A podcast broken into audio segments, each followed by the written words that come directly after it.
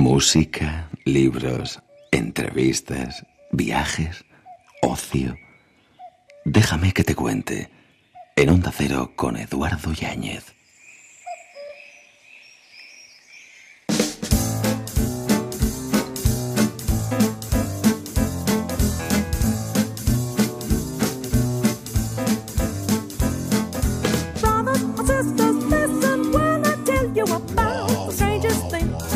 Buena madrugada. Después de las noticias, noticias de las 4, 3 en Canarias, comenzamos una nueva edición de Déjame que te cuente recordando hoy a Ernest Hemingway que decía que conocer a un hombre y saber lo que tiene en la cabeza son asuntos bien distintos.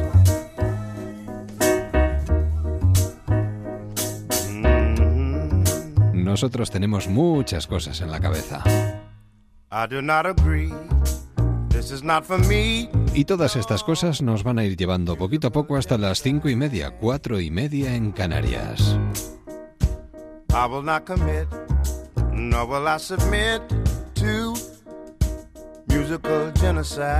Déjame que te cuente. Teatro. This is not for me. I won't let it be. No. Musical genocide. A nosotros que nos gustan mucho las frases, yo comenzaría este tiempo de conversación, que vamos a compartir además con invitados muy especiales, con una frase que dice, domina tu mente o ella te dominará a ti. Eso lo decía el poeta romano Horacio. Bueno, da, para pensar, ¿eh? ¿eh? de hecho, ya estamos en ello. Eh, Maru Valdivielso, ¿qué tal? ¿Cómo estás? Empieza por Listo, Horacio. lo clavó hoy, ¿eh? Sí, yo, creo que sí. Y a poco que pensemos, ¿eh? Domina tu mente o ella te dominará a ti. Absolutamente, vamos.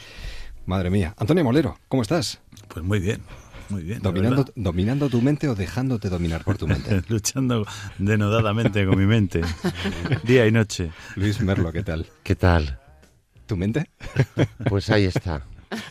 Ahí está. Bastante que está. No, sé si dominando o dominante, pero está. Y bien, ¿qué tal estás, por cierto? Bien, muy bien, estupendamente. Nos encanta verte de nuevo en, el escenario y en el teatro, en una comedia fantástica que nos eh, hace cuestionarnos muchas cosas. Además, esto me hacía recordar algo que, dio para mucha conversación hace tiempo, que fue el test de la golosina. Además, voy a recomendar un libro a todos nuestros oyentes, pues está muy bien, es, es el libro de Michel Walter, que es un especialista que hablaba sobre autocontrol, editorial debate, ¿eh? y, y que hizo un experimento con niños de cuatro años dejándoles un plato con una gominola encima de la mesa y diciéndoles, si no te comes la gominola y aguantas 15 minutos, después te comerás dos. Exacto. Pero claro, no todos aguantaban. Mm. Porque una gominola es una gominola, sobre todo para un niño de cuatro años. Eh, ¿Es el punto de partida o me equivoco? Y 40 años después, porque esto este, este, es un experimento a muy largo plazo, sí. eh, ha sacado sus conclusiones. Y, las conclusiones versan un poco en torno a, si los que aguantaron para comerse la golosina son unos triunfadores ahora y los que se comieron la golosina son fracasados. Y parece que por ahí van los tiros. Fíjate, aquellos que muestran una mayor capacidad de autocontrol en sus impulsos emocionales de consumo inmediato, logrando aplazar la gratificación, son las personas más propensas a conseguir una carrera exitosa en sus vidas. Bueno, yo pienso, creo que más en un equilibrio de las dos cosas. Hay impulsos que si te los niegas, los del placer inmediato no son recomendables porque creo que el placer inmediato genera como un agujero que luego tienes que llegar y llenar de más placer inmediato y eso no se acaba nunca.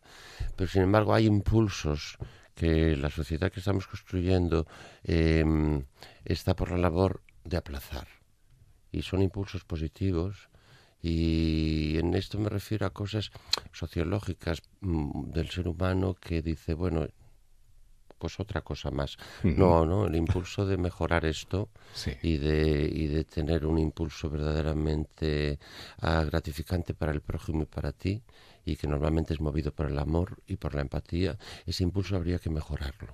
Yo creo que ese impulso está como un poco coartado por la sociedad en la que vivimos. Sin embargo, buscamos todos ese placer inmediato que muchas veces llenamos de comida, de dinero, de, y cada vez se hace más grande ese agujero. Yo soy, yo soy, yo soy eh, partidario de saber esperar, pero no desde la inactividad, ¿no?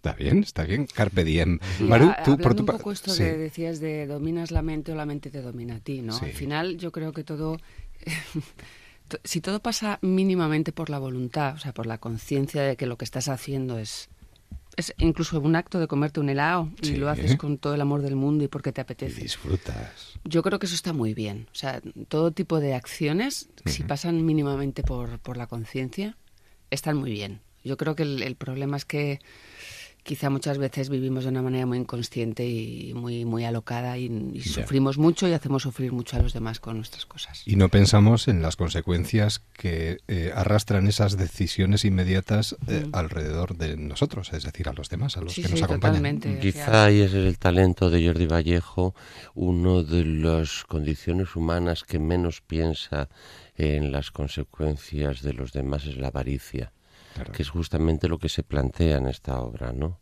Como al personaje de Antonio, Héctor, Antonio Molero, Héctor en la ficción, no puede esperar porque su situación o sus circunstancias se lo impiden. Entonces eso genera genera una genera una lógica dentro dentro de, dentro de lo que puede parecer avaricia eh, es una es una avaricia con la que el público empatiza porque, porque como el que más y el que menos tiene problemas económicos, o tiene una hipoteca, o tiene algo en lo que está enganchado, o la que, o la, que la sociedad de consumo le tiene enganchado, pues ahí se produce esa empatía de sí, pero es que, es que, es que ¿qué haría yo? ¿no? Todo este debate, debate que ya está surgiendo entre nosotros ahora es el que surge, es el que surge en el patio de butacas y, y después de la función.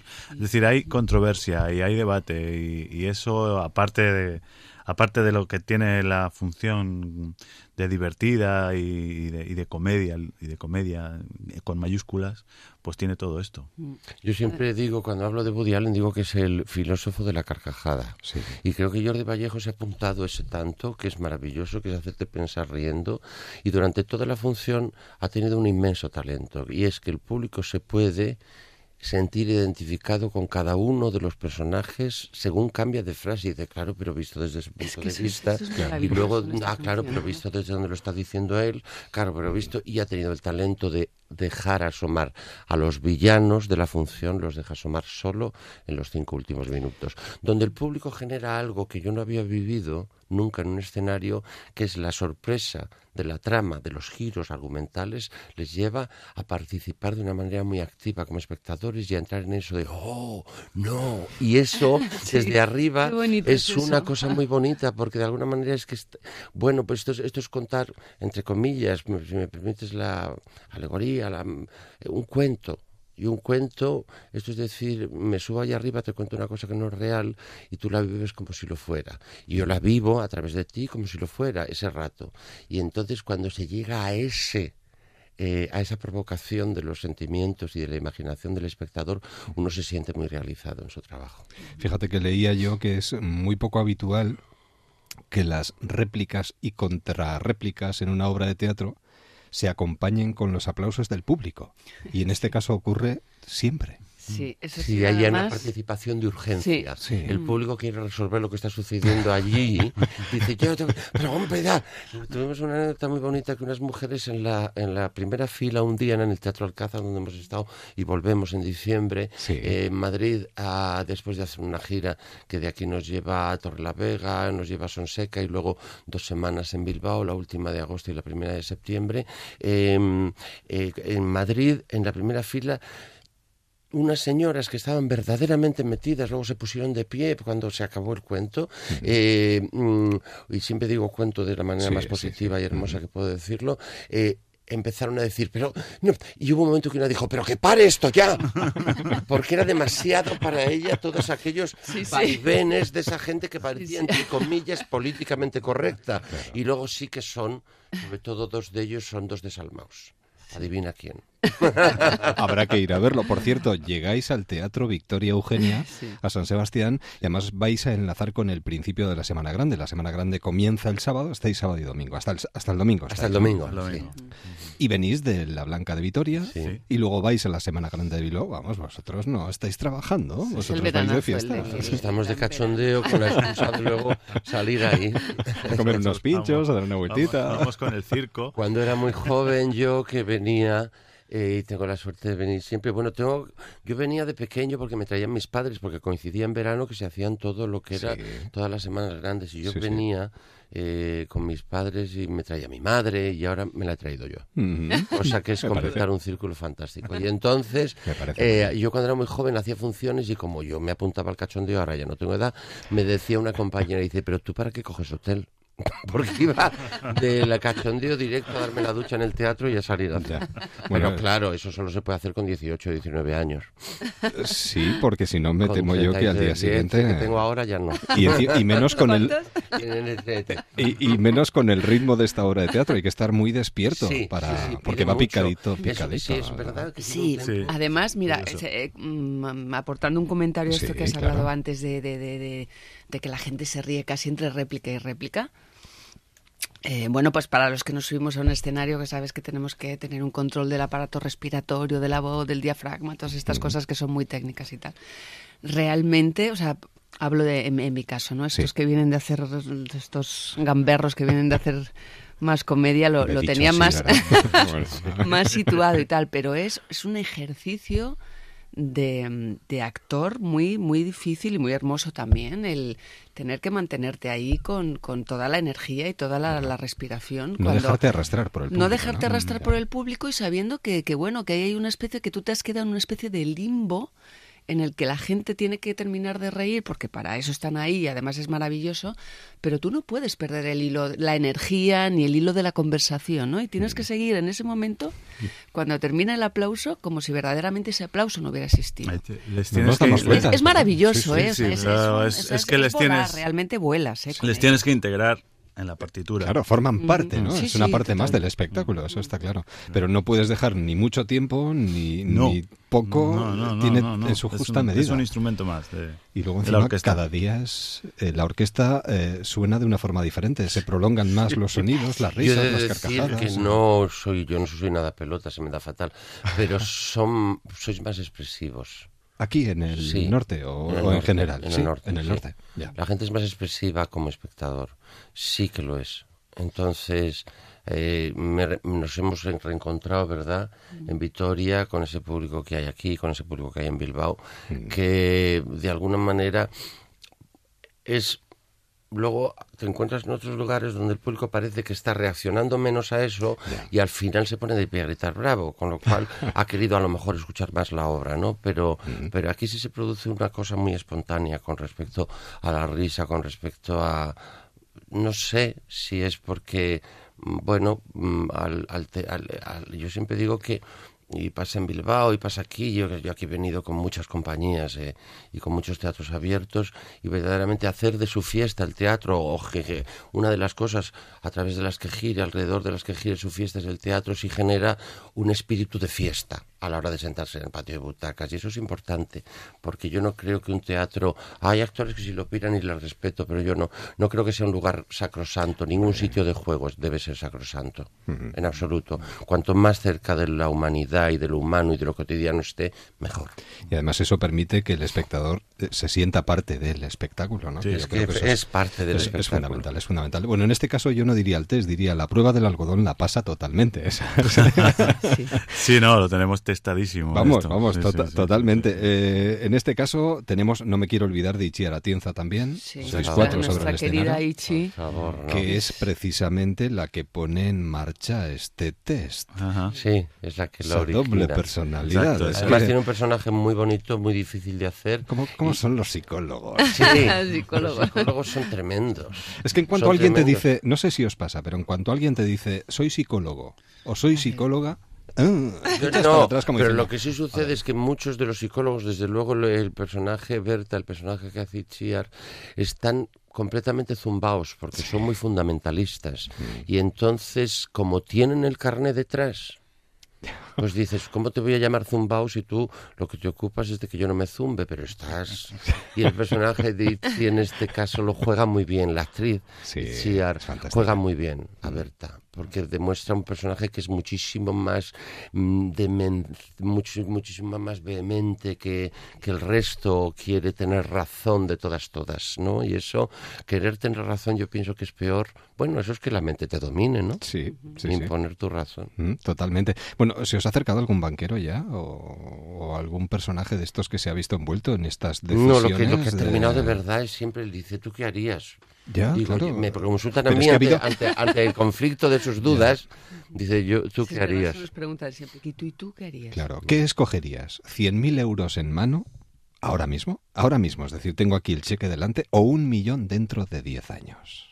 Ese es el... Tic-tac, tic-tac, Ese es el kit. Es que 100.000 euros, 100.000 euros ahora mismo es mucha pasta. Me resuelven este mes de agosto. Claro, pero, solo, pero, solo, el mes de agosto y los cuatro agujeros que tengas por ahí. Pero como decía que lo vivido por lo comido. si no tienes agujeros, no es mejor esperar 10 años. Yo es que esperaría 10 años. ¿Esperarías 10 años? Yo sí, yo no, pero ahora, tengo mismo, ningún... ahora mismo. Igual dentro de 5 minutos piensas lo contrario. Pues a lo mejor, a lo mejor si mi, si mi, claro, si mi, yo que sé, situación laboral, personal cambiara drásticamente. Claro, sí o algún familiar le surgiera algún problema urgente que resolver, pues sí. O te encontrarás algo al, salir del estudio que mm, con ese dinero te pudiera cambiar la vida.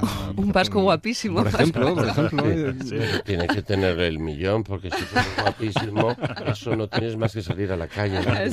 Antonio, tú te llevas los 10.000 y punto. Yo, no, yo, no, yo no sé lo que haría como Antonio Molero, pero Héctor lo tiene clarísimo desde el principio. La maravilla de estos personajes es que lo tienen clarísimo, menos el que tiene que decidir. que en este caso es el de Maru. Y esa es la inteligencia del autor.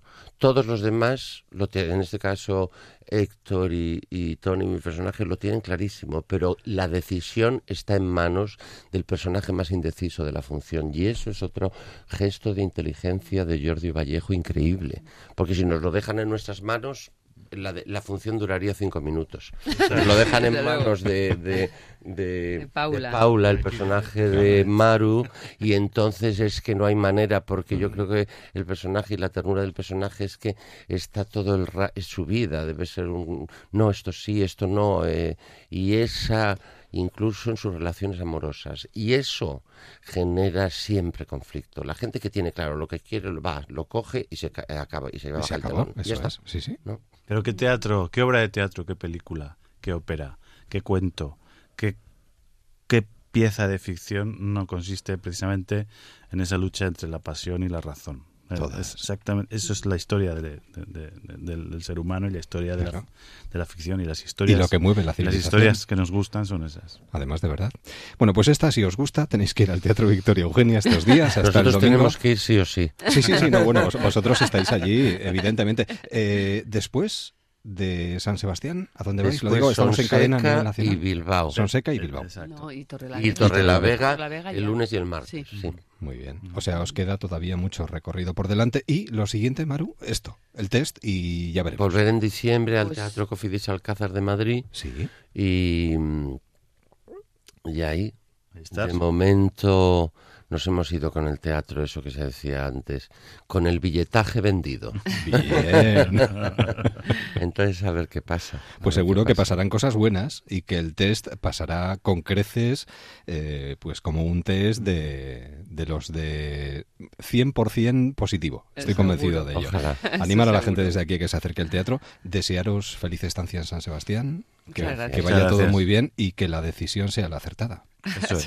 Gracias. Seguro que pasará. Muchas gracias. Cuidaros. Hasta la próxima. Adiós. Déjame que te cuente, quédate en onda cero.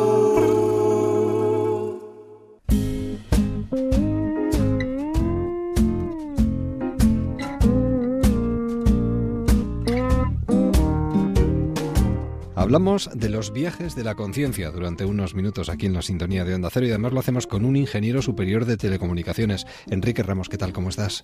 Hola, muy bien. Gracias por, por acercarte. Tú eres facilitador oficial del Instituto Monroe y además investigador de los procesos cerebrales y los estados de conciencia. Eso es. Yo trabajo para un instituto norteamericano, como has dicho bien, que se llama Instituto Monroe, que tiene la sede en Virginia, en los Estados Unidos, y que lleva 50 años ya pues estudiando los procesos de conciencia en el ser humano. Creo que no hablamos en este caso solo de tecnología, sino de neurotecnología basada en algo que se denomina EmiSync. Es una tecnología de sonido tecnología. que usa el instituto hace ya, como digo, 50 años para investigar cómo funciona la conciencia y cómo podemos aprovechar esas capacidades que tenemos todos latentes para mejorar nuestra vida. Claro. Eh, técnicas eh, que resultan ser muy eficaces como analgésicas. y que pueden reducir los tiempos de alta hospitalaria, por ejemplo, entre, entre otras cuestiones. Sí, bueno, eh, realmente la tecnología, que ya lleva más de 50 años usándose en, muchas instituciones norteamericanas, también europeas, a nivel particular la gente, tiene como dos, dos aplicaciones fundamentales. Una es la parte cotidiana, podemos decir así, en la que mm, se, aplica sobre todo a, eh, temas de salud, eh, bienestar, meditación, eh, trabajo emocional, ese tipo de cosas. Pero luego tiene otra rama, otro, otra, otro grupo de aplicaciones que podemos decir que están incluidas más en el mundo espiritual, ¿no? el desarrollo de, la conciencia, ¿no? de la paz interior y de estados de conciencia profundos. ¿no? Entonces, como digo, tienes esas dos, esas dos, visiones, ¿no? La parte cotidiana para el bienestar físico y la parte más espiritual, ¿no? ¿Y cómo un ingeniero superior de telecomunicaciones se mete en estos temas? Sí, bueno, de hecho es que hasta hace un año he estado compaginando esto con mi carrera profesional como ingeniero. He trabajado 17 años en una compañía muy grande como ingeniero de telecomunicaciones, compaginándolo con el Instituto Monroe. Pero bueno, hace un año ya, como digo, estoy de lleno este implicado en el proyecto de investigación y bueno, fue por casualidad, de hecho, desde que era muy pequeñito me sentía muy atraído por estos fenómenos extraños. Yo tenía, mm, me, ocurrían cosas raras de pequeñito, ¿no? Me veía fuera de la cama eh, muchas noches, eh, tenía lo que llaman ahora experiencia fuera del cuerpo, desde que era, pues, desde que yo recuerdo. Y, bueno, eso eh, formó parte de mi vida durante muchísimos años. En, bueno, en la adolescencia se paró un poco porque ya sabes que nos las hormonas se nos revolucionan. Pero luego, con, ya cuando estaba un poco más asentado, a los 20 años más o menos, volví a retomarlo y cayó en mis manos una información sobre esta tecnología que estaba funcionando en instituciones, como digo, universidades y también a nivel particular en mucha, mucha gente alrededor del mundo, me llamó la atención, empecé a investigar, empecé a, usarla y poco a poco entré en contacto con los directivos y hasta hoy, que formo parte de, la división profesional del instituto. ¿Se podría decir que esta tecnología induce a la sincronización hemisférica del cerebro, intentando eh, equilibrar el hemisferio izquierdo y el hemisferio derecho para que trabajen al unísono, intentando buscar el mejor equilibrio para la persona? Se trata más bien de inducir al cerebro a que produzca un patrón de ondas cerebrales que nosotros elegimos. Es decir, un estado de conciencia profundo, por ejemplo, la meditación, la meditación tradicional que todos conocemos, que es muy difícil de alcanzar. Eh, sin nada. Hay gente que no, muchos años, muchos años de práctica.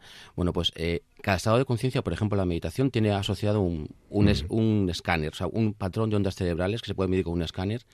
Bueno, pues con esa tecnología puedes inducir al cerebro a que produzca exactamente ese patrón, con lo cual si tú te pones la tecnología para meditar, meditas, sí o sí porque la tecnología induce a que lo hagas, ¿no? Y lo hace a través de un, un principio científico que se llama el principio de los tonos binaurales, que dice que si tú pones dos sonidos muy parecidos en los dos oídos, pero parecidos pero a la vez distintos, o sea, muy cercanos en frecuencia, el cerebro no lo entiende, no, no, no, es capaz de entender que haya dos sonidos tan parecidos pero distintos en los dos oídos.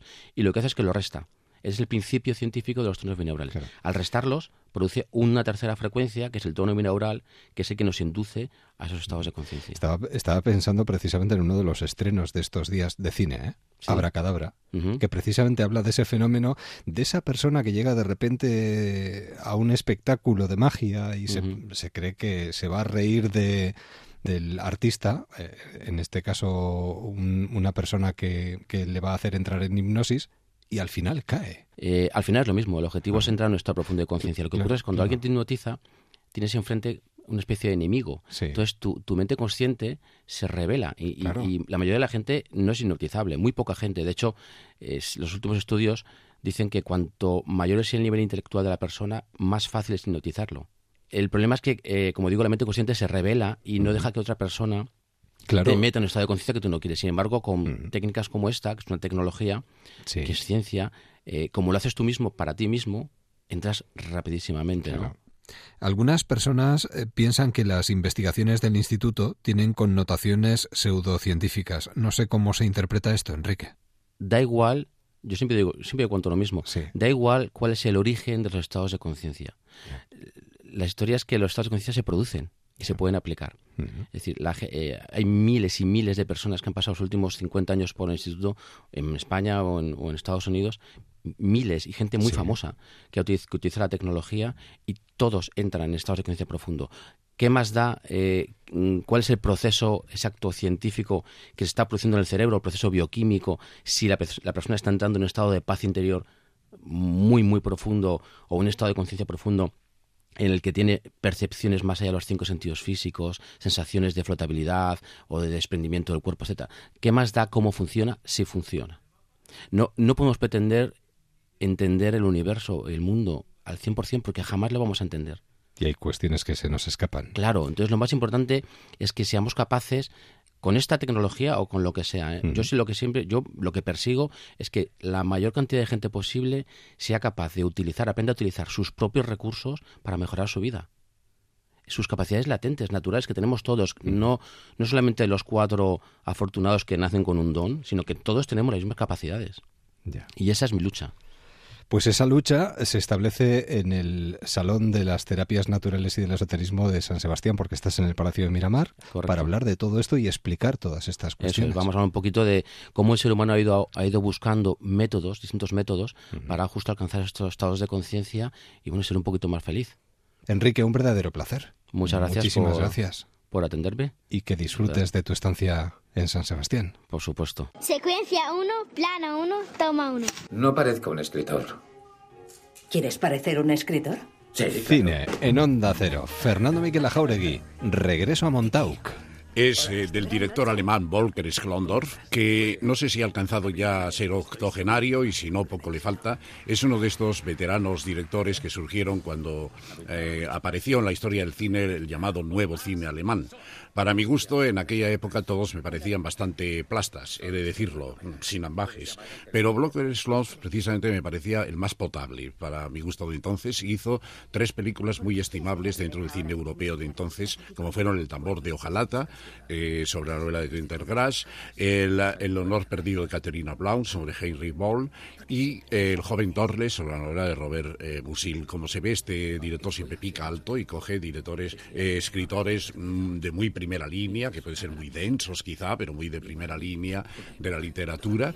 Y eh, en esta ocasión, como ya se ha visto aquí en el trocito que has puesto, es un escritor el, protagonista. Es un escritor alemán que eh, va a Nueva York a promocionar su última novela y allí se encuentra casualmente con un antiguo romance que tuvieron pues como 20 años atrás en, en Nueva York eh, precisamente y es una película sobre la segunda oportunidad de tal manera que él trata, ellos tratan de revivir aquel amor y mm, fracasa el intento. Bueno, la película eh, que tiene un comienzo interesante y además pues, siempre le das un crédito a Volker Schlondorf, luego se te va revelando a medida que avanza como algo verdaderamente hueco, mm, con una cierta dosis de pedantería, con guiños culturales, etcétera, eh, pero que vas viendo cuando por fin llegan a esa zona de Nueva York, porque Nueva York, aunque parezca mentira, tiene playa en Long Island, ¿no? En, una, en la punta de, la isla, y ahí se recluyen y ahí empiezan a soltarse unas frases recordando el pasado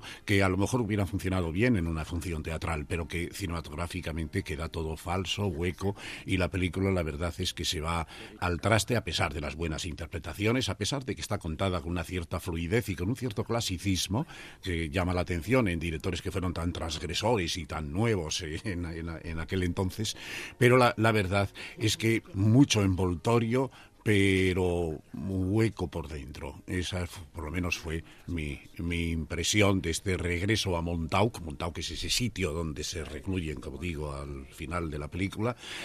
Esa es mi impresión y lo lamento porque yo a Volker Schlondorf pues, le tengo bastante simpatía. Cine en Onda Cero. ¿Qué ha pasado en Montauk? Déjame que te cuente. En Onda Cero con Eduardo Yáñez música. He bajado hasta el puerto y he escuchado las sirenas de los barcos que llegaban de alta mar. Transatlánticos que nunca he pisado, no estás hecha para el agua si no te quieres mojar. Este mes de agosto tiene bueno agosto, tiene muchos alicientes, muchos festivales, muchos compromisos y uno de ellos suena especialmente bien. El sonorama de este año, 20 años ya. Javier Ajenjo, ¿qué tal? ¿Cómo estás? Pues muy bien. Qué febril la mirada, 20 años, no son nada. La verdad que sí, eh, se han pasado volando y si nos dicen que íbamos a estar aquí hoy, después de 20 años, no solo como festival, también como colectivo, como Ar de Troya, hay que recordar que es la Asociación Cultural Sin Ánimo de Lucro que, que realiza el festival, pues seguramente no se lo hubiera creído nadie. Igual nosotros nos lo creímos un poquito, hemos seguido creyendo en las posibilidades de nuestra tierra, en las posibilidades de nuestra ciudad, Aranda de Duero, y sobre todo pues eh, sabes eh, bien que, que, todos los años te cuento que aquí no hay mar, no hay playa, no se llama Madrid ni Barcelona, pero tenemos el mejor lechazo del mundo, el mejor vino del mundo, que es el vino de Ribera del Duero, y sobre todo unos anfitriones que son los arandinos, que son increíbles. Pues con eso ya lo tenemos absolutamente todo para estos próximos días, todo, absoluta. Y además, eh, la verdad es que el paso del tiempo con buena música se lleva mucho mejor. Javier muchísimo mejor. Yo creo que... ¿Quién te lo va a decir a ti? Pues sí, porque al final yo creo que la música forma parte de la columna vertebral y el ADN de nosotros. y eh, nos acompaña y crece con nosotros y eh, para nosotros ha sido pues un factor absolutamente fundamental en nuestras vidas.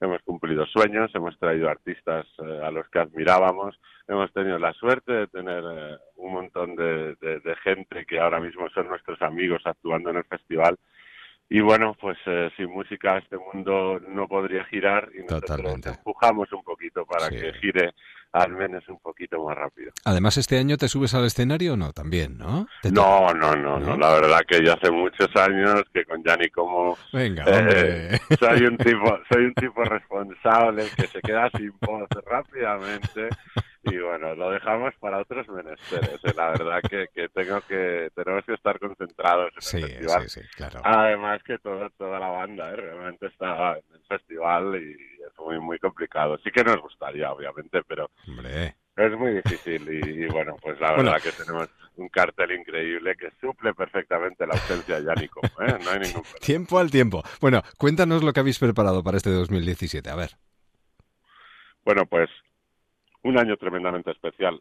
Cumplimos 20 años, vamos a tener, eh, pues sobre todo, muchas sorpresas por todos los sitios. Ganamos dos escenarios en el centro. Hay que recordar que Sonorama es un festival atípico porque se sale de un recinto de conciertos y eh, conquista toda la ciudad. Tenemos siete escenarios repartidos, la mítica Plaza, Plaza de Trigo, donde han saltado pues bandas como Super Submarina, como Vetusta Morla, o sea, eh, bueno, pues eh, realmente el espíritu especial de, de nuestro festival al final se concentra en, en, Aranda, que es que es nuestra nuestra casa donde nosotros hemos nacido.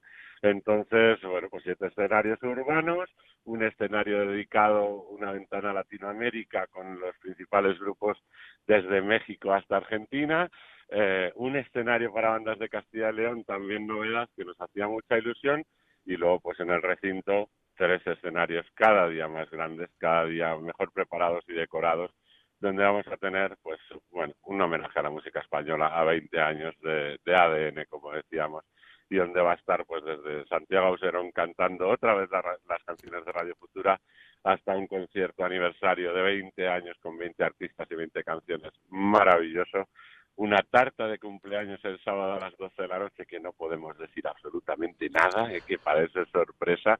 Y bueno, pues eh, Lori Meyer, Fangoria, bueno, no me quiero dejar a nadie. Y sobre todo un montón de bandas también emergentes, eh, además de ahí de vuestra tierra también. Eh, Sinova que va a saltar este año al escenario principal y que nos hace mucha ilusión. Y sobre todo prácticamente un centenar de bandas pequeñitas que tienen que suponer el futuro de la música y tienen que ser nuestros cabezas de cartel en los próximos años. Menudo festival, menudo acontecimiento. Además ahí uno va a escuchar buena música, a hacer buenos amigos, a conocer una mm. tierra fantástica, a comer estupendamente, a beber mejor si cabe. Si es que lo tenéis todo, todo, Javier. La verdad es que sí, hemos luchado con unas armas, como te decía, que no tienen que ver con, las de otros. No tenemos grandísimos presupuestos. Mira, me gusta decir que eh, competimos en, nos sentimos un poco, pues no sé si como un Villarreal o algo así en fútbol, ¿eh? por decírtelo, un equipo de una ciudad chiquitita que ha conseguido llegar a la Champions League. Entonces, no es nuestro espacio, somos conscientes, pero luchamos con todas nuestras fuerzas para tratar de llegar ahí, para tratar de mejorar, para tratar de que nuestro festival sea cada año eh, un poquito mejor, se acerque al festival que nosotros soñamos y sobre todo con una misión muy clara, que la gente se vaya feliz de Aranda de Duero, eh, que disfruten de Sonorama Rivera y sobre todo tengan a nuestra tierra en su mapa mental, que no se les olvide que esto no son cuatro días, sino son 365 días al año, que hay que activar las zonas, eh, especialmente rurales como la nuestra, donde es tan necesario ese impulso económico y mediático. Es que si uno no lo hiciera con esa pasión, con ese cariño y no consiguiera convencer, difícilmente podría cumplir 20 años. Bueno, me gustaría que lanzaras una invitación a los oyentes que nos están sintonizando en estos momentos para que no se pierdan ninguno de estos próximos días. Bueno, pues les vamos a lanzar una, una, invitación para que se vengan a conocer un festival de verdad, un festival absolutamente diferente. Tenemos todavía, bueno, estamos con buenos agotados, pero todavía tenemos eh, entradas de jueves, de viernes o de sábado. Entonces, bueno, pues invitamos a que vengan, a que descubran Aranda, que vengan a comer un lechacito, a que se lleven unas botellas de Ribera del Duero, que visiten una bodera, que bajen a las boderas subterráneas maravillosas que tenemos, bueno, y que vengan a disfrutar de la música, que es de lo que se trata. Bueno, eh, el disfrute está asegurado, o sea, que no se lo piensen dos veces y que se... Es que yo, sinceramente, no entiendo este mes de agosto sin el sonorama.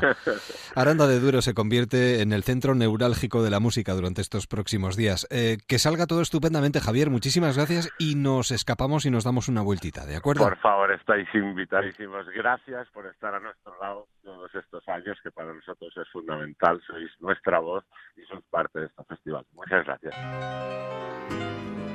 Déjame que te cuente. En Onda Cero, con Eduardo Yáñez. Libros.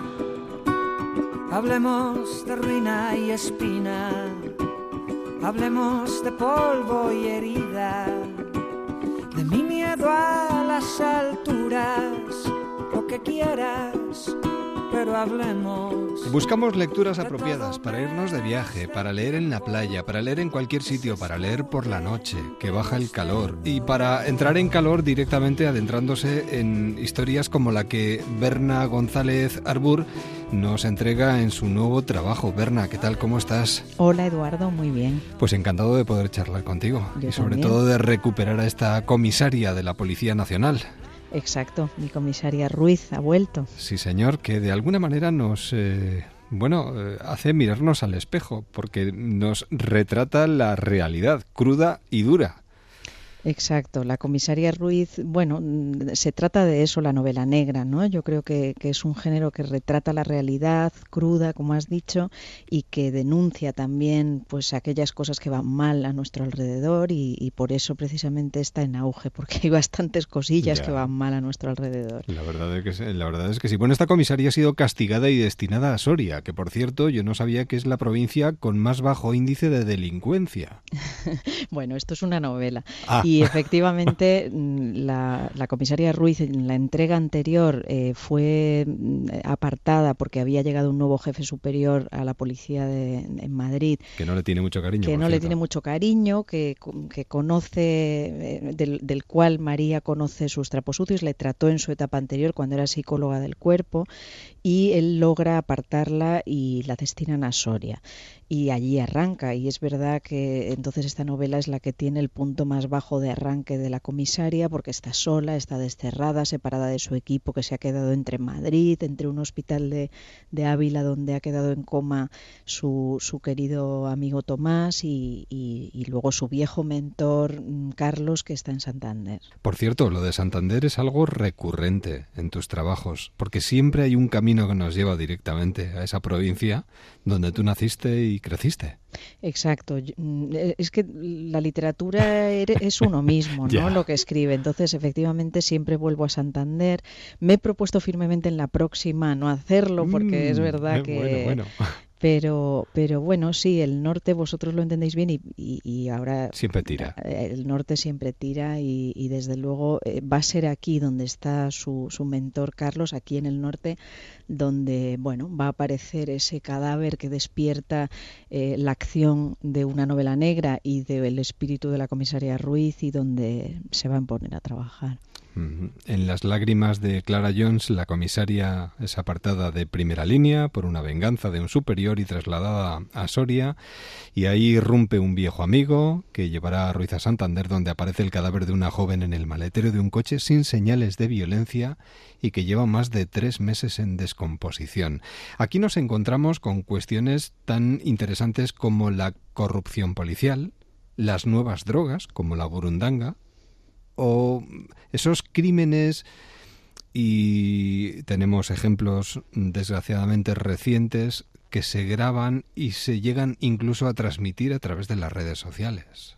Sí, a mí el verano pasado hubo algo que me dejó perpleja y muy confusa, que fue esa violación de, por parte de varios hombres de una mujer en San Fermín. Sí y que, incluido alguno de ellos era guardia civil, y mm. que no solo por la violación, sino sobre todo por cómo lo compartieron en las redes, jactándose, divirtiéndose de algo tan horroroso como, como abusar de una mujer.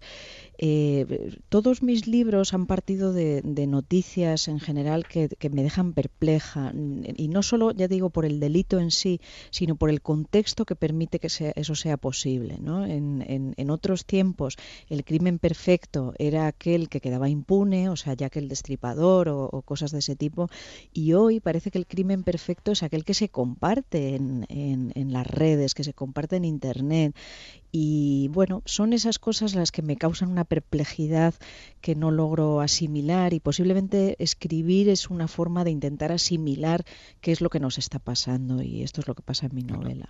La corrupción policial y los abusos, eh, bueno, son claves importantes en este en este trabajo. En ese sentido, uno sí tiene la sensación de que la policía había dado un salto inmenso, ¿no? Hacia esa buena imagen. Pero creo que después de la entrega de la novela eh, se conocía, por ejemplo, como detalle. En Santander eh, el nombramiento de un jefe de policía que venía acompañado de una condena pasada por torturas. Exacto, es increíble. O sea, cuando la gente pregunta, ¿la realidad supera la ficción? Pues este es el clásico ejemplo, ¿no? Efectivamente, en mi libro, a diferencia de los dos anteriores, donde la policía era, era en esencia buena y los malos eran otros, en este vamos a reflejar los claroscuros que hay en la policía. No solo por ese jefe superior que la persigue a ella, sino por lo que se va a encontrar en Santander. Y claroscuros muchas veces heredados del pasado y heredados del franquismo.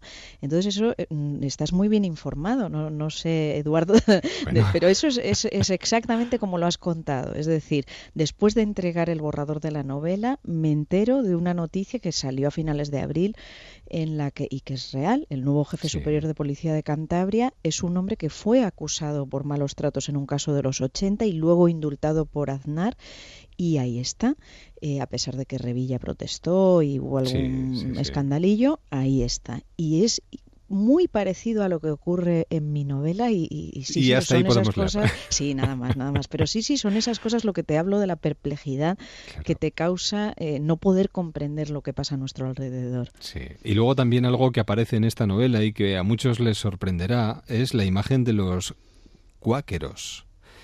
Eh, británicos, además, y el papel que tuvieron en la posguerra ayudando a republicanos a salir de España, que también está reflejado en, esta historia. Estás muy bien informado, efectivamente, porque sí, esto surgió de un viaje que hice a Coyure un verano en, en ese pueblecito francés donde está enterrado Machado. Sí y que mm, acogió a, miles y miles de republicanos que huían del franquismo. Em, leyendo un libro sobre, sobre lo que ocurrió en ese tiempo, me enteré del papel que habían jugado los cuáqueros, concretamente unas damas cuáqueras, que ayudaban a los refugiados en lo posible con, con medicinas, con alimentos y en algunos casos a intentar salir de los campos para exiliarse a México o donde fuera.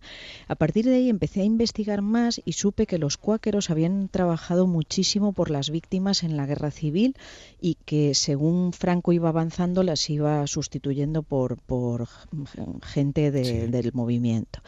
y, y, no solo las sustituyó, sino que silenció su trabajo. Eh, los cuáqueros recibieron el Nobel en el 47, 48, ahora no recuerdo bien, el Nobel de la Paz por ese trabajo y en España es absolutamente desconocido, han, han tenido escasísimo eh, repercusión. Entonces, bueno, me puse en contacto con los cuáqueros y logré logré documentarme más y este asunto conectó muy bien con mi novela y con mi personaje, Claire Jones, porque mm, los cuáqueros no son no hacen propaganda ni proselitismo de su fe, sino que trabajan en silencio. Y como mi historia es una historia de silencio, de soledad, de sufrimiento en silencio y de una entrega en silencio, eh, me encajó muchísimo con, con, con, bueno, la historia de Claire Jones que, que abarca tres generaciones y por eso ahí me encajaron muy bien estos cuáqueros. De hecho, la soledad, que es una de las protagonistas de la novela, a la que se enfrenta la comisaria en su nuevo destino, la hace empatizar tan eh, directamente ¿no? con la de esa joven, eh, con la desgracia de esa joven que aparece muerta en Santander en un coche cuando ella se encuentra allí visitando a su amigo y compañero Carlos. Bueno, además, eh, esta comisaria, que, que dentro de sus manías hay una concreta, que es luchar contra ese machismo, ¿no? Al que ha tenido que enfrentarse a lo largo de su vida. Eh, sí, es una mujer, es una mujer en, medio de hombres, entre hombres. Y yo creo que como muchísimas mujeres en nuestra realidad, bueno, pues si, se tienen que demostrar que tienen una eficacia a prueba de bomba, que no relegan, que relegan toda la vida privada a la, a la vida pública, que, que, lo dejan todo por, por seguir trabajando.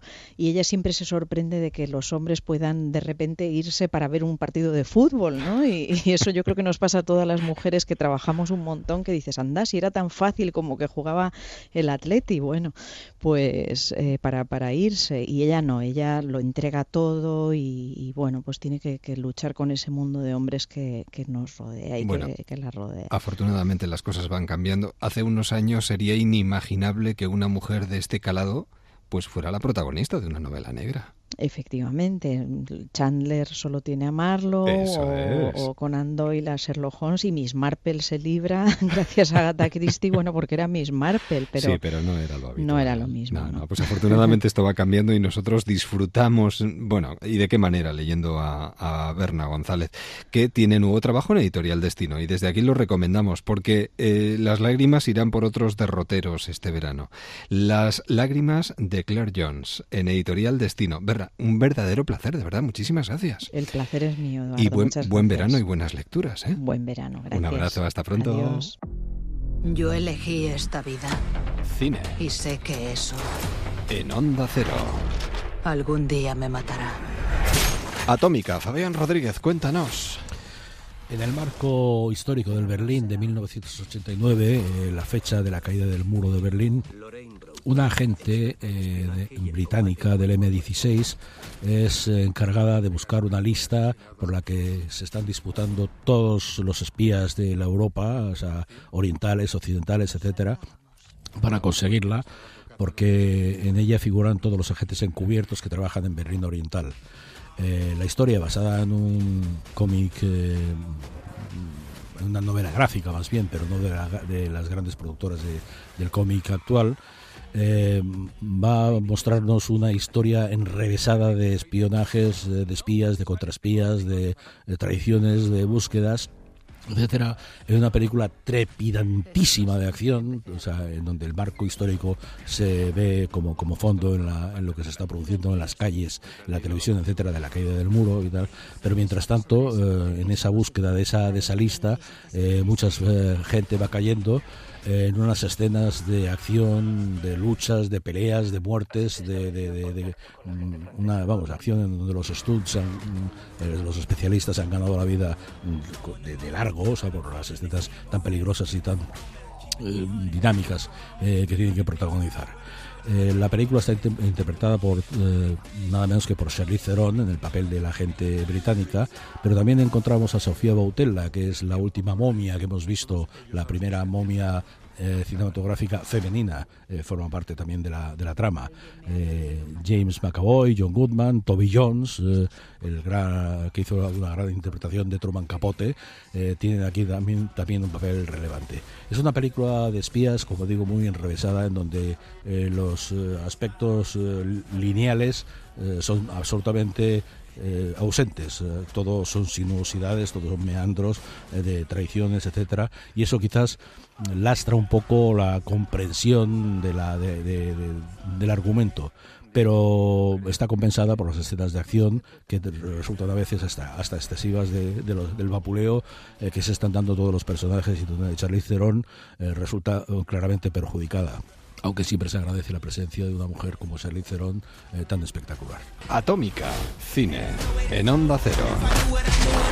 What's the key Buenas madrugadas, noches, eh, nuestro trotacómico particular, don Mario Simancas, ¿qué tal por tierras abulenses? Eh, buenas madrugadas, Edu. Muy bien, abulense. Te quedaste con el tema de los gentilicios de ayer. Ya ¿eh? sabes que siempre bebo de la fuente de tu especial sabiduría. Oh, sonrojo, me ruborizo, me sofoco, me azoro, me turbo diésel. Te ha faltado sofocarte, turbo diésel. Bueno, en fin, ¿qué, ¿qué, has hecho hoy? Cuéntanos. Pues ya sabes que una de mis grandes pasiones es la bici, ¿no? Así que he andado por la zona de San Juan de la Nava, el Barraco, Navalmoral, el Puerto de la Paramera, en fin, pedaleando bastantes kilómetros, la verdad, que son buenas carreteras, por cierto. Es un gran deporte el ciclismo, pero ya puedes tener cuidado, ¿eh? Porque este año está habiendo accidentes con consecuencias muy graves, donde eh, hay envueltos siempre ciclistas ya, envueltos en, Bueno, da igual, envueltos. Sí. en este país se debería hacer como en Holanda, Edu. ¿Y qué hacen en Holanda, si se puede saber? Pues aparte de gofres de caramelo, pan de especias, melaza de manzana que dulce, oh. ragú de pollo, jengibre en almíbar o licor de huevo, también hacen carriles bici con papel higiénico usado. ¿En serio? O sea, carriles bici con papel higiénico usado. A ver, si los holandeses son capaces de hacer licor de huevo, que no quiero saber cómo lo sacan, ¿cómo no van a hacer carril bici con papel de váter, amigo Edu? Usado. sí, oh. usado, te cuento. Bajo un proyecto piloto de dos años llamado Selvation, la planta de tratamiento de aguas residuales de Gerstmeranbach, cerca de Alkmaar, nunca aprenderé holandés, pero mira, igual hacer licor de huevos. Y bueno, en fin, que esta planta de residuos le ha dado un uso significativo al papel sucio. La planta holandesa ahora utiliza un tamiz industrial para tamizar a través de las aguas residuales y así recoger el papel higiénico desechado, consiguiendo 400 kilos de celulosa, la fibra natural encontrada en el papel higiénico. Esa celulosa se esteriliza y se convierte en material esponjoso, que se utiliza para hacer aislamiento o botellas y carriles bici. Eh, Caroline Lahaye, directora general de Cirtec, una de las dos compañías detrás del proyecto Selvation, afirma que como los holandeses utilizan rollos de lujo, significa que la ah. celulosa que se obtiene es de primera calidad. Edu, estoy convencido que nadie querrá tener un accidente en uno de esos carriles y cayéndote en algún residuo que se quedó sin limpiar. El papel está esterilizado. No te pases, ¿eh? Ya, está claro que en Holanda se puede decir eso de vaya mierda de carriles bici que construyen. A mí me parece muy buena idea, ¿eh? Que todo lo que se pueda reutilizar y reciclar se haga. Este mundo está ya mm, demasiado sobrecargado de tanta basura que el ser humano produce, genera. Ahí, le has dado. Por cierto, ¿sabes algún contenedor de reciclaje que admitan políticos o suegras? Eh, creo que te estás radicalizando un poco en cuestión de reciclaje. Me temo que no es posible reciclar humanos de momento. Ya, de momento, pues qué lástima, porque a algunos les vendría muy bien. Y, y, hablando de reciclar y basura, ¿eh? Un hombre tiene la costumbre de tirar la basura todas las noches al jardín de su vecino. Vaya. Una noche este le sorprende y le dice, si sigues tirando la basura en mi jardín no tendré más el remedio que dar parte a la policía. Bueno, a mí me da igual, si quieres la das toda, yo no la quiero para nada.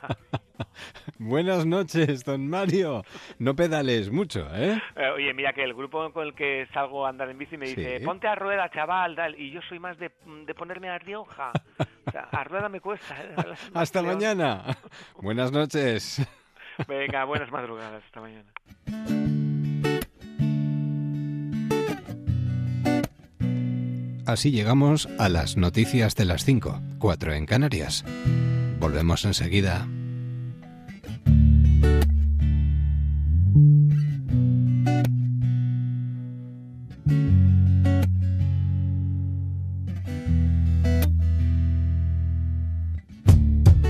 So long we've been distant now since you set out on your own. You told me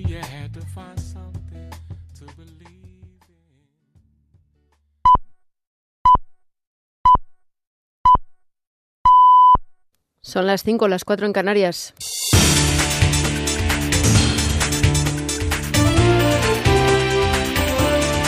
Noticias en Onda Cero. Buenos días. A las 9 de la mañana van a tomar posesión de sus cargos los nuevos miembros del Gobierno de Castilla-La Mancha, los representantes de Podemos, José García Molina e Inmaculada Herranz, que serán vicepresidente segundo y consejera para el Plan Integral de Garantías Ciudadanas, respectivamente. El socialista Emiliano García Paje, presidente de Castilla-La Mancha, ha firmado los dos nombramientos que sirven para inaugurar el primer gobierno conjunto entre el PSOE y Podemos en una de las cuatro comunidades en las que ambos tienen acuerdos de investidura. El nuevo Ejecutivo Regional tendrá una vicepresidencia primera que ocupará el hasta ahora único vicepresidente José Luis Martínez Guijarro y una vicepresidencia segunda que será para el secretario general de Podemos Castilla-La Mancha, José García Molina. Por su parte, Herranz pasará a ser la titular de dicha consejería, uno de los núcleos centrales del acuerdo en materia de presupuestos con Podemos, que ha dado lugar al cambio del gobierno, como ha explicado Martínez Guijarro. El origen es un acuerdo en materia de presupuestos, un ofrecimiento para la incorporación al Gobierno que hizo el presidente, que ha sido aceptado por Podemos. A las 11, el comité de huelga de Eulen va a explicar a los trabajadores la propuesta de la Generalitat con la que pretenden poner fin al conflicto que afecta a los viajeros que deben pasar los controles de seguridad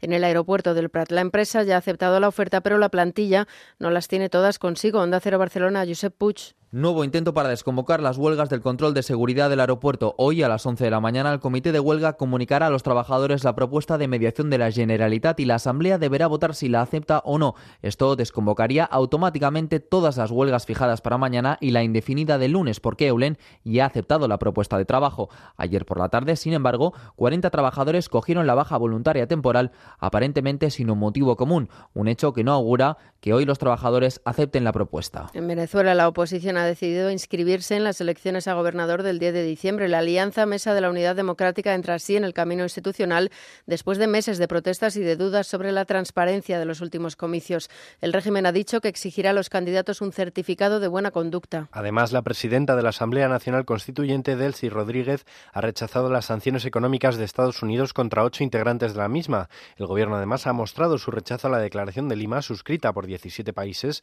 en la que pide revertir la instauración de la Asamblea Nacional Constituyente. La oposición cambia así su promesa de no volver a este escenario hasta lograr el cambio de gobierno. Andrés Velázquez, dirigente opositor. El régimen se encuentra acorralado, aislado, fracturado a lo interno, sin pueblo y sin constitución, solo sostenido por la represión y por la fuerza bruta. Más de 8.000 militares y 3.000 refugios están listos para el segundo impacto del fenómeno meteorológico Franklin en territorio mexicano. Esta vez llega como huracán de categoría 1 después de cruzar la península de Yucatán sin causar daños graves. Está previsto que impacte sobre las 8 de la mañana hora española en las costas de Veracruz con lluvias de intensas a torrenciales en una veintena de los 32 estados del país. Franklin, que impactará entre los municipios de Vega de la Torre y Palmasola, tiene una cobertura nubosa de un 20% superior a la media y registra rachas de viento de hasta 140 kilómetros por hora. Es el primer huracán de la temporada en el Atlántico. El Sistema Nacional de Protección Civil mexicano ha puesto en alerta roja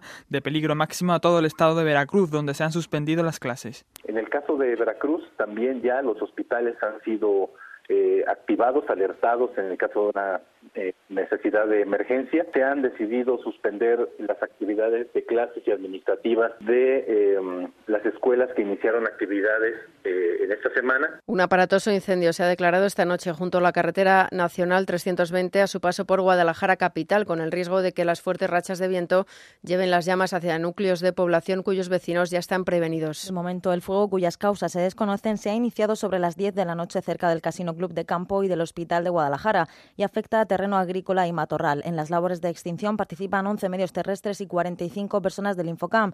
El incendio ha sido declarado de nivel 1. Y en deportes, Garbiñe Muguruza debuta con victoria en la Roger Cup de Toronto. La ganadora de Wimbledon ha pasado a la tercera ronda tras vencer por 7-5 y 6-2 a la belga Flickens. Rafa Nadal se clasifica para la tercera ronda del Masters 1000 de Montreal y se sitúa un paso más cerca de alcanzar de nuevo el número uno del mundo. El viernes se enfrentará al canadiense de Denis Sapovalov. Y en baloncesto, tal y como adelantado Onda Cero, Sergio Yul dice adiós al Eurobásquet. Tendrá que estar de baja siete meses tras romperse el ligamento cruzado de la rodilla derecha en un amistoso frente a Bélgica en el que España ha caído derrotada. Con el deporte terminamos. Más noticias a las 7, las 6 en Canarias, en más de uno con José Miguel Azpiroz y de forma permanente en Onda Cero.es.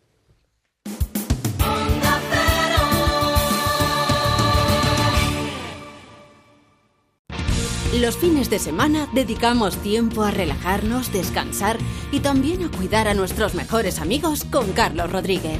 Esto es como el arca de Noé. Aquí caben todos los animales del mundo mundial y en Como el perro y el gato te ofrecemos noticias, reportajes, concursos y muy buen rollo. Sábados a las 3 de la tarde y domingos a las 2 y media, como el perro y el gato. Ofrecido por Royal Canin. Te mereces esta radio. Onda Cero, tu radio.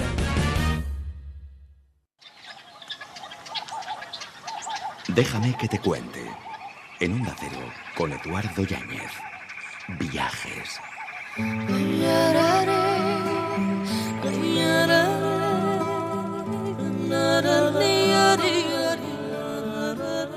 Continuamos viajando después de las noticias de las 5, 4 en Canarias. No saber de uno mismo, eso es vivir. Saber mal de uno mismo, eso es pensar. Fernando Pessoa.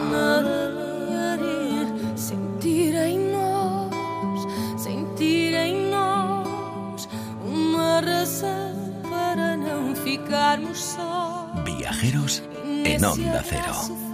Continuamos con nuestra cadena de viajeros y en este caso le damos la bienvenida a uno de nuestros eslabones porque cada vez que hemos, eh, yo creo que cada vez que hemos realizado esta cadena hemos contado con él y en este caso nos trasladamos eh, superamos la frontera de España y Portugal y nos vamos hasta Portugal, donde está Alex Tarradellas. Alex, buenas noches. Hola, buenas noches desde ¿Qué tal? Lisboa. ¿Qué tal? ¿Cómo estáis ahí en Lisboa? Muy bien, bueno, pasando calor, pero aparte de, esto todo bien. Sí, Estaba recordando esa guía, Volver a Lisboa, de Rita Custodio y Alex Tarradellas. Bueno, me estabas comentando hace un momentito que estáis ahora mismo actualizando eh, cuatro o cinco guías al mismo tiempo, ¿no? Sí, bueno, al mismo tiempo, bueno. Ah, escalonadamente, pero sí, sí. Ah. Bueno, Lisboa es un destino que, que está creciendo bastante, sobre todo por la situación en el Mediterráneo, ¿no? En el, y está creciendo mucho el turismo en los, últimos años y sobre todo en, Lisboa y Oporto se está, se está notando mucho este crecimiento. Incluso yo creo que en los últimos tres años Lisboa está cambiando a un ritmo trepidante, ¿no? en el buen sentido y en el mal sentido. Se tiene que yo creo que aún se, tiene que intentar adaptar la ciudad al turismo, porque está claro que es una ciudad que no es muy, muy grande y las infraestructuras se tienen que adaptar, ¿no? Y, en este sentido sí que es verdad que Lisboa en los últimos, yo diría que tres años, ha, ha mejorado bastante, sobre todo en la zona del río, que antes eh, era una ciudad que se halla en el estuario del, río Tajo, ¿no? Pero era una ciudad que no, vivía, bueno, la, gente no solía ir a pasear por, el río, ¿no? Si no es más hacia la zona de Belén, del monasterio de los Jerónimos, etcétera, en la zona del centro no, la gente no paseaba tanto por la zona del río como, como lo está haciendo ahora, porque realmente está cambiando a, mejor en este aspecto. Nos gustaría que nos propusieras alguna alternativa para aquellas personas que se vayan a dar una vueltita por Portugal estos próximos días. ¿Qué nos recomendarías en esta cadena de viajeros de este año? Bueno, pues yo había pensado que ya que, mm, bueno, Lisboa es un destino que mucha gente ya conoce, yo creo que sería interesante a, proponer alguna excursión fuera de Lisboa, ¿no? Desde Lisboa eh, en coche o en transporte, eh, preferiblemente en coche, a hacer una excursión de un día por algún destino cercano a Lisboa, ¿no? Y yo había pensado que, por ejemplo, sería interesante salir de Lisboa cruzando el puente 25 de abril, ¿no? que es una réplica del de San Francisco y es una buena manera de salir de la ciudad, bajar hacia el sur dirección Setúbal. Yo, recomiendo mucho visitar el Cabo Espichel, que tiene un, monasterio muy bonito y creo que, vale mucho la pena conocerlo y, es prácticamente desconocido para los turistas españoles. Y de allí, desde el Cabo Espichel, se puede ir hasta Sesimbra, que es una población pesquera, también bastante agradable, tiene playa incluso y, tiene mucha tradición pesquera y creo que es un buen lugar también para comer pescado. Y ahí, desde Sesimbra, hay el Parque Natural de Arrabi, ¿no? Y se puede mm, bordear la costa y mm, bordeando la carretera por el Parque Natural de Arrábida se llegaría a Setúbal, ¿no? Que Setúbal tiene un pasado mm, muy industrial también y marinero sobre todo. Y el puerto de Setúbal es bastante auténtico y, bonito de, para visitar y sobre todo para, para comer. Se come de, bueno, se come muy bien. En Setúbal es típico comer el choco frito, ¿no? la, la sepia, que está riquísima, pero también, por ejemplo, hay una cosa que es increíble, que es un buen secreto también, que es el rodicio de peche, que es el rodicio de peche, bueno, es, es como el buffet libre de peche, de, pescado, ¿no? Tú pagas una cantidad fija y, y, puedes comer todo el pescado fresco que quieras, hasta caerte de la silla. ¡Qué maravilla! Y es una maravilla porque incluso por, por 12 euros, 13 euros, te pones las botas de mala manera. Y, y aparte, buen pescado, pescado al mismo día, ¿no? Y es una maravilla. Y vale la pena, bueno. Y se, se tuvo la parte, tiene una grande, uh, es lo que decía, ¿no? Una grande tradición pesquera, industrial e incluso, curiosamente, por su pasado anarquista, la conocían como la Barcelona portuguesa. Es curioso, es un detalle curioso para conocer la ciudad. Bueno, y desde Setúbal recomiendo coger un ferry y atravesar la bahía del Sado hasta Troya incluso en, algunas épocas se pueden ver delfines. No, es muy común, ¿no? Ver delfines en una bahía. Y, pero bueno, incluso tengo algún amigo que bañándose en la playa de Troya se encontró un delfín. por lo tanto, por lo tanto recomiendo ah, coger el ferry con, el coche desde Setúbal hasta Troya.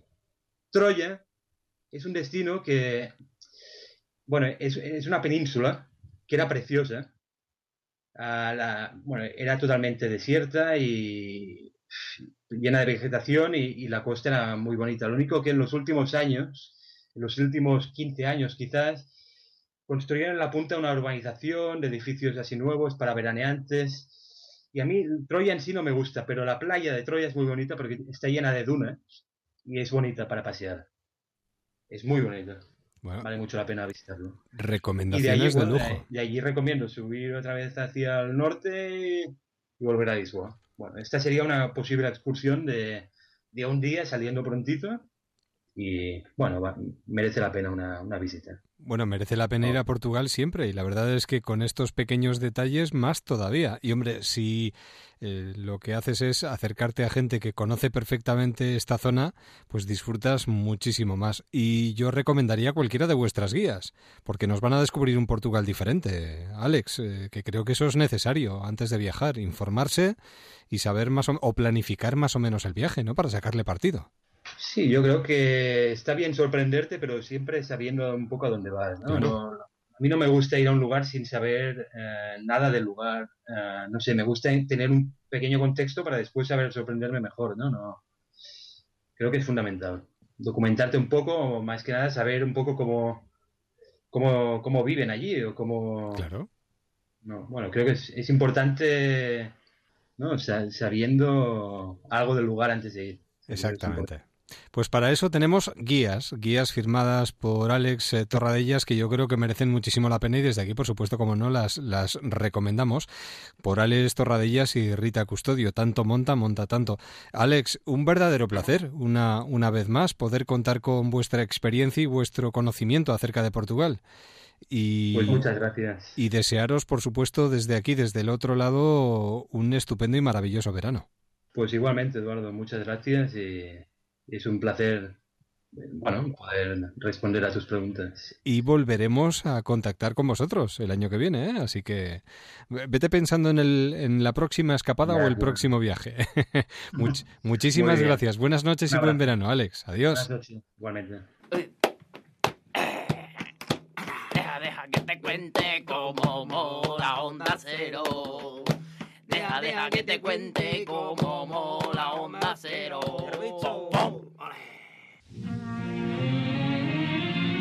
Continuamos nuestra singladura radiofónica en este buque que nos llevará hasta las cinco y media, cuatro y media en Canarias.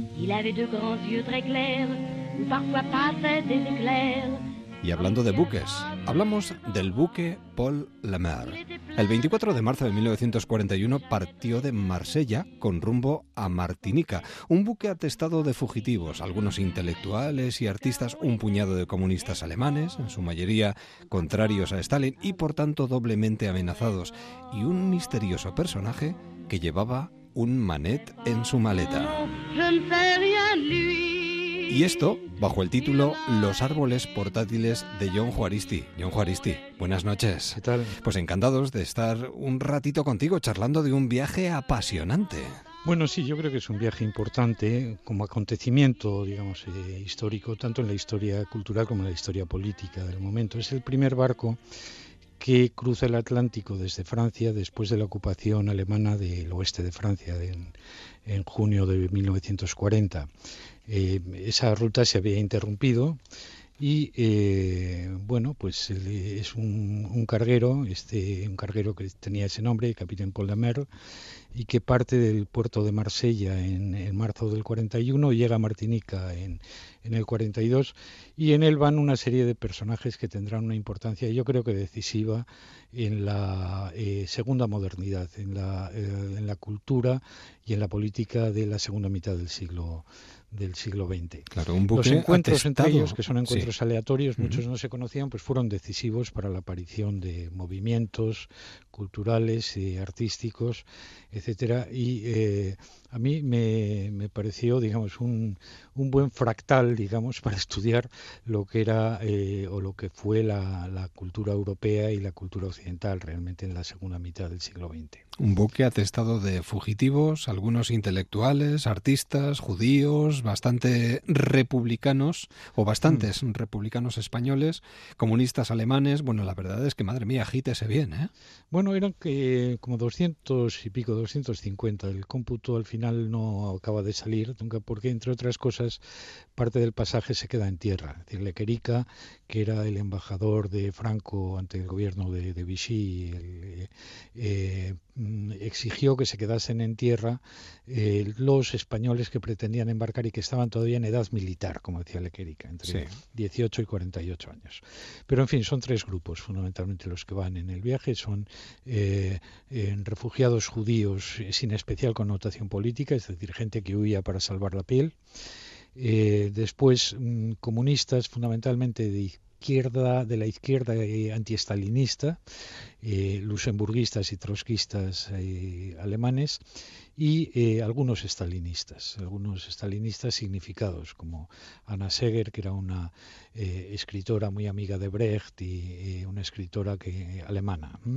Y después refugiados españoles, efectivamente, entre los refugiados españoles pues una la composición es muy eh, muy variada van socialistas eh, como Toribio Echevarría como Toribio Echevarría Toribio Echevarría es una de las figuras claves de, esta travesía porque lleva un diario eh, de una forma muy metódica, muy detallada, muy puntillosa y además de una forma, digamos, muy veraz ¿no? muy, y muy, muy honesta. Casi todos los, digamos, personajes con una cierta relevancia cultural que van en ese viaje escriben sus propias eh, sus propios diarios o sus propias memorias pero casi todos ellos maquillan terriblemente hmm. los acontecimientos y yo creo que es este socialista de Ibar Toribio Echevarría que era el hombre de Prieto en, eh, en, París, el que da una visión, digamos, más, eh, más sensata y más honesta de lo que pasó allí. Entre otros van, pues, eh, Levi Strauss, que fue después uno de los fundadores o de los padres del estructuralismo, con Roman Jacobson, Breton, André Breton y su, su mujer. Breton era la gran figura del surrealismo francés entonces, se llamó el papa del surrealismo en en esos momentos, Víctor Sers, que era el personaje más descollante de la izquierda antiestalinista después de la muerte de Trotsky, que había sido asesinado el año anterior, el Bifredo Lam, digamos el, gran pintor después de las vanguardias eh, latinoamericanas, un pintor cubano que había estado, digamos, en España desde el año 23 y que volvía, digamos, a, eh, a Cuba y eh, Anna Seger, una eh, escritora alemana importantísima, por otra parte, eh, los, cineastas del equipo de Fritz Lang, o va, un montón de gente bastante importante. lo fundamental es cómo se va creando, digamos, una cierta imagen, eh, digamos, de la memoria colectiva eh, a partir de los distintos testimonios sobre ese viaje. Y a mí lo que me interesaba era un poco, digamos, eh, crear una especie de relato, de relato, digamos, con su aspecto de interpretación también o ensayístico, para intentar averiguar qué sucedió realmente en ese, en ese viaje y cuáles fueron, digamos, los, eh, los hechos concretos que eh, produjeron, diríamos, estos, eh, estos encuentros significativos y estas síntesis que llevaron sobre todo a la aparición de tres grandes eh, movimientos culturales de la segunda mitad del siglo, es decir, las vanguardias anticoloniales, las vanguardias artísticas anticoloniales fundamentalmente, el estructuralismo y la nueva izquierda. Digamos, todos estos movimientos eh, eh, fraguan en lo que se dio en llamar en los años 60 y 70 en Estados Unidos la contracultura, y se nos devolvieron a Europa. Y se nos devolvió a Europa todo eso, digamos, con la cultura del 68, etcétera.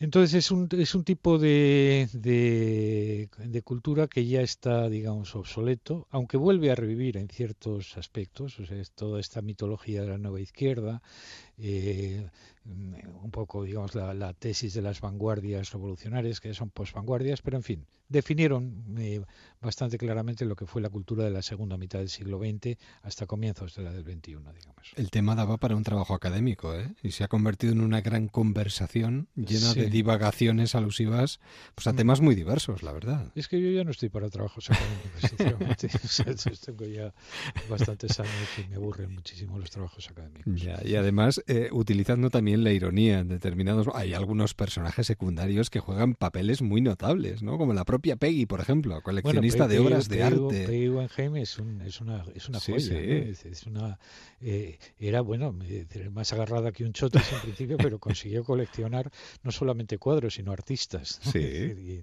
en, su, momento. Y bueno, pues es una mujer muy interesante en, principio. Sufrió mucho porque, bueno, se acababa de, casar con Max Ernst pero Max estaba enamoradísimo de Leonora Carrington y estas cosas ¿no? que pasaban en las vanguardias, que, es que eran muy desgraciados este, en, cosas de amoríos. Pero sí, sí, eh, tiene, tiene aspectos eh, no solamente divagatorios, sino de gossip, puro de chismorreo. ¿no? Pues en este caso es un divertimento que nos sirve para, bueno, pues para pensar o para ponernos en las mentes y en las conversaciones de aquellos hombres que viajaban en este, en este barco. Los árboles portátiles de John Juaristi. Una interesantísima, yo creo que propuesta para darnos cuenta de que de aquellas conversaciones surgieron posteriormente cosas muy importantes que forman parte, como no, de nuestro momento actual incluso. John Juaristi, un verdadero placer. Muchísimas pues gracias. muchísimas gracias.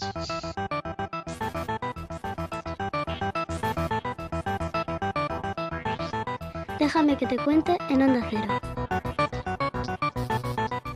Pantallas amigas, nos acercamos al mundo de la tecnología con Urco Fernández, esta noche director de proyectos de Pantallas Amigas. Urco, buenas noches. ¿Qué tal? Muy buenas noches. Bueno, vamos a hablar de un tema eh, importante, eh, el hecho de poder reconocer la ciberviolencia de género en los nuevos espacios y formas de relación es algo complejo, diría yo, ¿no? Sí, al ser todo digital es más sutil y como es sutil y no se siente físicamente, nos cuesta a veces reconocer que puede formar parte de un contexto, como decías, de violencia de género. ¿no? Es, suelen ser indicios de hacia dónde va ese tipo de, gestos y de actuaciones que como mínimo coartan la libertad de la otra persona. ¿Y cómo podemos reconocer este tipo de gestos? Porque no es fácil, ¿eh? Y más en pues estos nuevos espacios, claro. Nadie debería de consentir, ninguna persona, pues que su pareja esté utilizando el móvil para controlar ¿no? Eh, mándame la ubicación por el WhatsApp, eh, dónde estás, mándame una foto, o sea, este tipo de, de, pruebas que ahora sí se pueden pedir, antes no se podía, porque antes había que esperar a que la persona llegara o te llamara, ahora con el móvil en cualquier momento uno puede hacer ese espionaje que al final, como digo, pues no dejas ese espacio que la otra persona tiene derecho a tener, aunque sea tu pareja. Yo también tengo derecho a tener mis momentos de tranquilidad y de, desconexión, que además son muy saludables para la cabeza, para que airemos un poco las, las ideas, ¿no? Y hacer cosas que queremos hacer con otras personas, que, siempre se puede hacer mil planes también con, amigos y con familia. ¿Y eh, ¿qué, hacemos en caso de que notemos, eh, por ejemplo, eh, se, se, utiliza mucho el emoticono, ¿no? Para estar permanentemente azuzando a la otra persona, al otro lado. Sí, existe todo un lenguaje para, de alguna forma, hacer chantaje emocional, ¿no? Y, ahí tenemos que evitar. Hay, hay, todo tipo de, formas de interferir, digamos, en, en, esa, en esa relación y no dar el espacio que merece la otra persona, que tú también lo exiges para ti, que eso también a veces la gente se olvida, ¿no? ¿Por qué dejamos que la gente interfiera en las relaciones de, tu pareja, ¿no? Y que, todos tenemos, como digo, derecho a estar con otras, eh, con otras personas. ¿Por qué tenemos que espiar el móvil? Y por espiar no me refiero a instalarle un programa que espíe, sino hay veces quien no ha curioseado, ¿no? Quien no ha mirado por la pantalla. Oye, eso es un espacio muy privado, muy íntimo, ¿no? Y, y con mucho gusto, normalmente en una relación de pareja la gente lo va a compartir. Oye, mira lo que me ha dicho mi mejor amiga, mira lo que ha dicho eh, mi tío el del pueblo, ¿no? Que, que, hay que generar esa confianza para que tú puedas compartir momentos fuera de, la relación, que se pueden convertir parte de la relación, pero no usemos la tecnología como algo que por estar a mano nos permite vulnerar de alguna forma esa, esa libertad, ¿no? También se censura muchísimo las cosas que hacemos en Internet, oye, que, que te diga tu pareja que ese tipo de foto no puedes subir, ¿no? Oye, lo decidiré yo si ese tipo de foto, eh, esto ocurre, pues por supuesto, mucho más en mujeres, ¿no? Que no se acepta, eh, pues, pues estando en una relación de pareja, el por qué tienes que andar subiendo esas fotos. Oye, pues porque a lo mejor me, apetece o le apetece subir. Y otra cosa es que, que se hable de riesgos, que riesgos hay en, todo tipo de, actos que hacemos en Internet, pero se puede hablar de, otra forma, ¿no? Controlar también lo que hace en las redes sociales, eh, qué amigos tienes, y es que al final la tecnología nos permite hacer ese seguimiento eh, vamos, es que casi que nos convertimos en espías. Totalmente. Y, no, no, tenemos, oye, si tienes una relación de confianza, es una relación sana, ¿qué sentido tiene el que no aprovechemos la tecnología también pues para tener esa, esa libertad? Y si uno se ve, eh, lo digo así a, bote pronto, eh, Urco, envuelto en una situación de este tipo, ¿qué puede hacer? Bueno, ahí hay digamos que estos son indicios de, pueden ser indicios de violencia, ¿no? De, hecho es, es violencia, oye, que, te estén exigiendo que hagas algo en internet que tú no quieres hacer, ¿no? Porque, porque crees además de alguna forma que, que coarta tu libertad, porque te sientes intimidado o intimidada. Entonces puedes pedir ayuda y puedes empezar pidiendo ayuda a gente de confianza para ver, oye, ¿a ti te parece normal que mi pareja esté preguntando continuamente dónde estoy, ¿no? O que me esté diciendo que por qué no respondo a las 3 de la mañana. Y ahí es cuando hay que darse cuenta que el problema puede ser otro pues que es un problema de celos o de falta de confianza o de, o de no hacer una vida saludable más allá de, la pareja, de no equilibrar otro tipo de, actividades. La tecnología siempre es una excusa y siempre le echamos la culpa a la tecnología, pero por detrás realmente hay otro tipo de problemas que son de toda la vida ¿eh? y, que, todavía falta mucho por, por trabajarlos y erradicarlos. Y tanto. Las pantallas pueden ser amigas, pero a veces se convierten en verdaderas enemigas y en estos casos más todavía. Eh, Urco Fernández, como director de proyectos de pantallas amigas, gracias por por eh, hablarnos de estos temas y ya poquito a poco vamos cerrando esta temporada de verano. Creo que nos queda un espacio sobre sextorsión. Mm, si te parece, lo dejamos para la siguiente noche. Perfecto, lo hablamos. Cuídate, hasta luego. Hasta luego. Nosotros a estas horas vamos a dejar que nuestras pantallas descansen. En buena compañía soñar contigo. Feliz madrugada, hasta mañana. Déjame imaginarme en tu labio lo mío. Déjame que me crean que te vuelvo loca. Déjame que yo sea quien te quite la ropa. Déjame que mis manos en la tuya. Déjame que te tome por la cintura. Déjame que te espere aunque no vuelvas. Déjame que te deje tenerme pena. Si algún día diera con la manera de hacerte mía, siempre yo te amaría como si fuera siempre ese día. Qué bonito sería jugarse la vida, probar tu veneno. Qué bonito sería arrojar al suelo la copa vacía de presumir de ti un poquito.